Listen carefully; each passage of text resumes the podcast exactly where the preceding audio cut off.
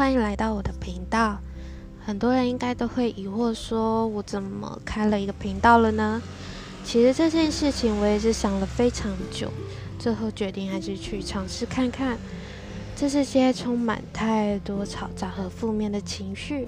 我希望在这个频道能疗愈到一些人，不管有多少人听到，只要有人能因为听到其中的某一句话而去勇敢起来。我就觉得会非常开心，在生命中时常充满着遗憾，要去好好的爱自己，拥抱更美好的未来，希望好事都会发生。那每一期我都会分享一个主人翁，聊聊他的故事，跟我眼中的他。那期待每一次的聆听。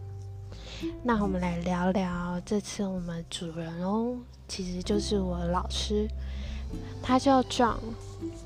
其实有一个形容词可以形容他，就是自由的灵魂。为什么会这么说呢？其实第一次见到他的时候，会觉得说，哎，这个人气场非常的强大，但是他怎么可以把五颜六色都是往自己身上丢，然后还没有违和感。因为像他上班时的装备就是彩色毛绒拖鞋，跟他的熊猫围巾。那他其实很好笑，就是。因为他看似这么坚强、气场强大人，其实内心就跟小孩子差不多。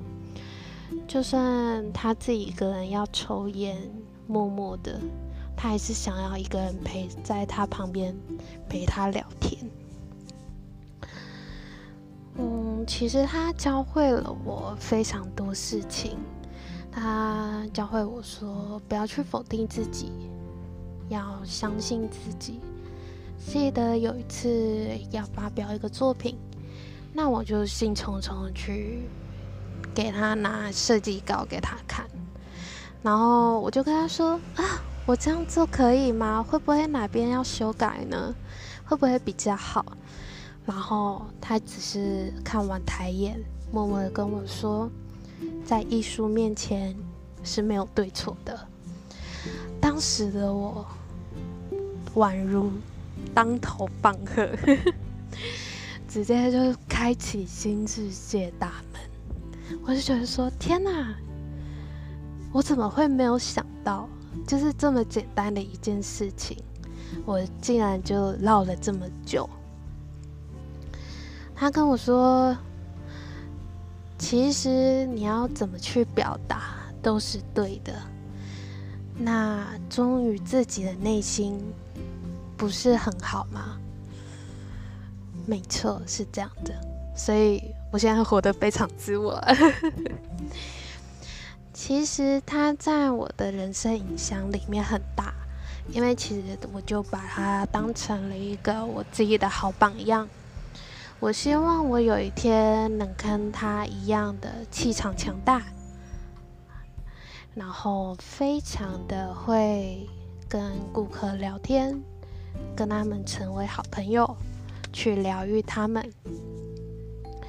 他其实在我准备要离开的时候，其实我知道他非常舍不得，因为他握着我的手，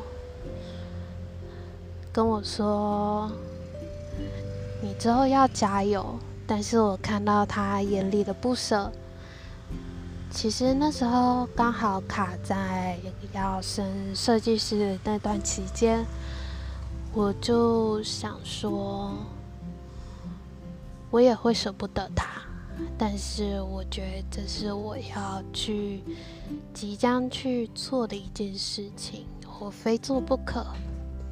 所以常常的，可能休假的时候，我还是会回去探望他。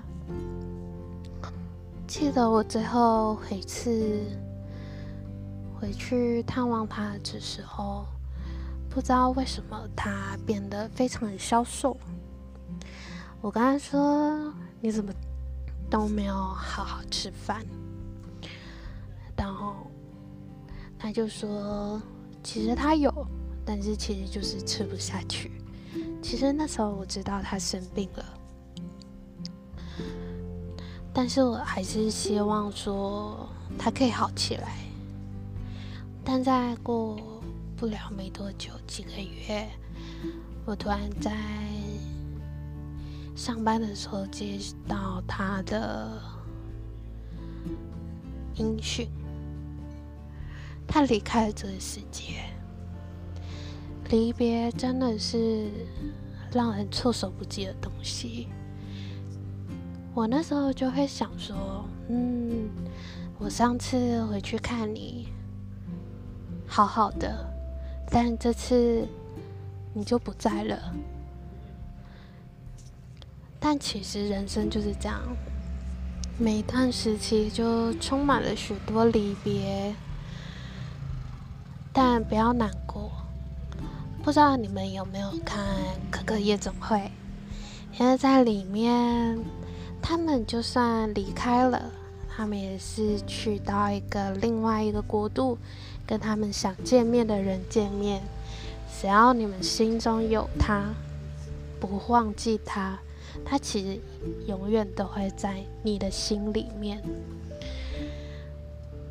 他其实是我遇过最特别的人，最让人怜悯的人，因为我知道他生过很多次病，他有忧郁症，有躁郁症，所以他的情绪起伏很大。因为我不知道他哪一天就倒下了。所以在真的听到这个消息之后，难过之后，瞬间变成啊，他解脱了。因为我不希望他再这么痛苦下去。不管是每个人身边最亲的人，虽然会难过，会不舍。但是你们应该都会希望说，他们能开心，不要再痛苦的去生活下去，在存在这个世界。搞不好他们去那边另外一个国度，才是真正的自由。说到这边呢，是不是有点太严肃了呢？其实这个就是分享，可能生命中每个人都会遇到的事情。今天是我老师，但是可能对别人来说是他家人，是他朋友。很多离别都会充斥在我每天的生活，但是迟早会走出来。你要知道，他们不是永远就离去、消失不见。他们永远都会活在你的心里。那好好生活，就是对他们最好的回馈。好的，太严肃了。那我们第一期的话就先到这边告一段落。那欢迎再陆续聆听我接下来的几期分享哦。好，这边是 Laura，谢谢。